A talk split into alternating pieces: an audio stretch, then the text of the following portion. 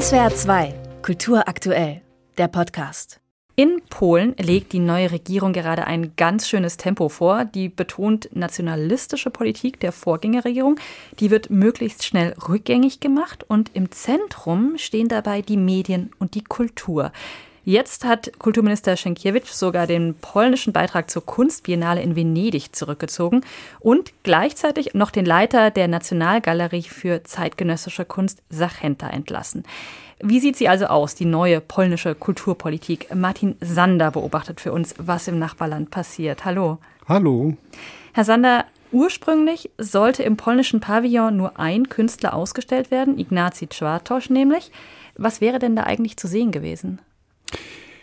Ja, soweit ich das gelesen habe, ähm, Frau Masoltak, ist es so, dass dieses Kunstwerk noch nicht fertig ist. Und was er plane, hieß es, sei ein äh, Gemälde, das ähm, ein brennendes Hakenkreuz zeige, was äh, den russischen Präsidenten Wladimir Putin mit der ehemaligen deutschen Kanzlerin Angela Merkel verbände.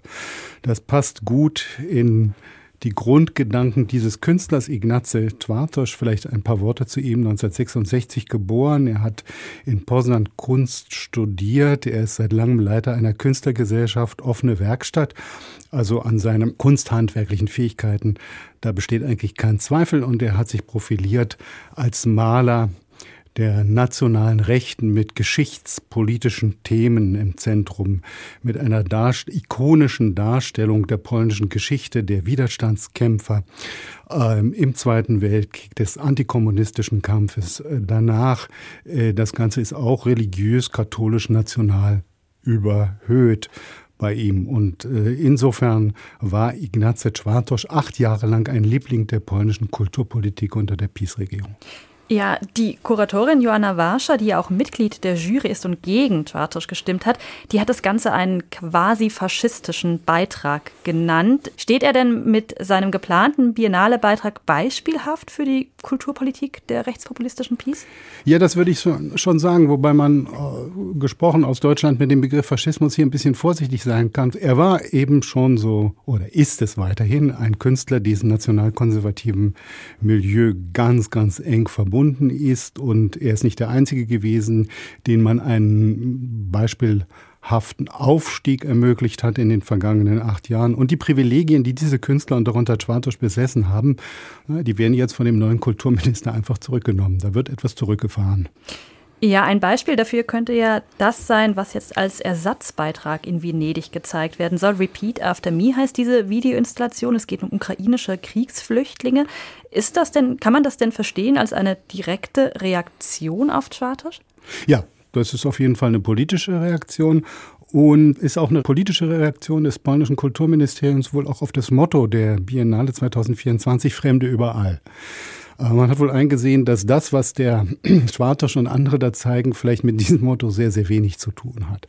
Und äh, da kann man natürlich sich jetzt auch einige Fragen stellen und sagen, ja, geht das denn so einfach? Kann man denn das, was jetzt einfach mal beschlossen wurde, jetzt dem äh, das politisch so kurz wieder streichen, wie das Sienkiewicz macht? Ist das nicht kontraproduktiv? Ich äh, frage mich nämlich auch, ob das nicht vielleicht ob das nicht vielleicht relativ einfache politische Signale sind, diese Personalentscheidungen.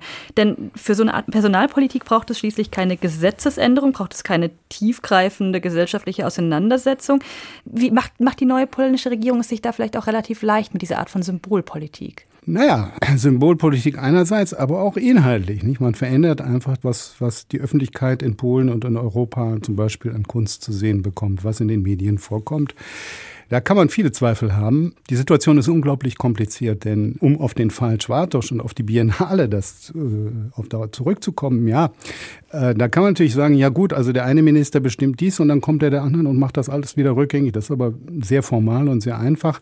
Es gibt aber auch Zweifel an dem Verfahren des vorhergehenden Ministers da, weil der einer der Kuratoren zumindest schon eng zusammengearbeitet hat mit dem Künstler. Also die hingen zu eng zusammen für so ein richtiges Ausfallverfahren eines. Projektes könnte man argumentieren. Also da kommen viele Dinge zusammen. Ich glaube, der Kulturminister hm, Bartłomiej Sienkiewicz hat eigentlich keine andere Chance.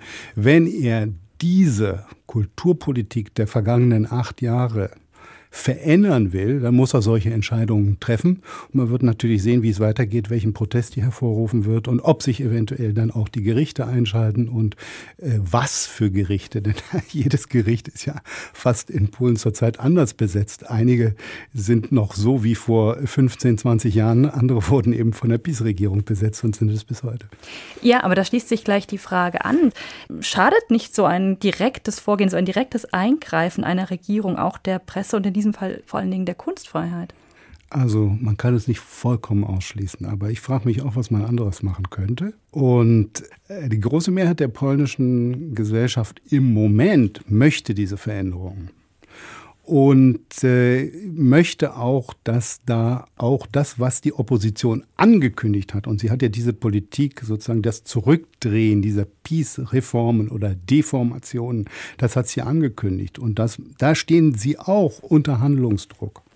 Wir sprechen gerade vor allen Dingen über ein Zurückdrehen, über ein Rückgängigmachen von Personalentscheidungen, aber zeichnet sich daran auch schon so etwas ab wie eine neue polnische Kulturpolitik, wie die unter der neuen Regierung aussehen könnte?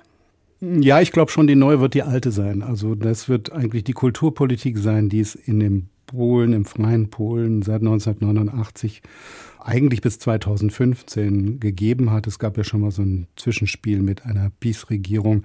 Das heißt, dass die Kulturszene relativ frei ist, staatlich gefördert wird in einem weiten Sinne, ohne sozusagen enge ideologische Blicke und dass sie diese Kulturszene eng vernetzt sein soll und im Austausch stehen soll mit anderen europäischen Szenen. Ich glaube, das ist eigentlich alles, was man will. Man will jetzt nicht dezidiert eingreifen und sagen, diese neue Regierung fördert jetzt gerade eine bestimmte Art anderer Kunst oder Kultur.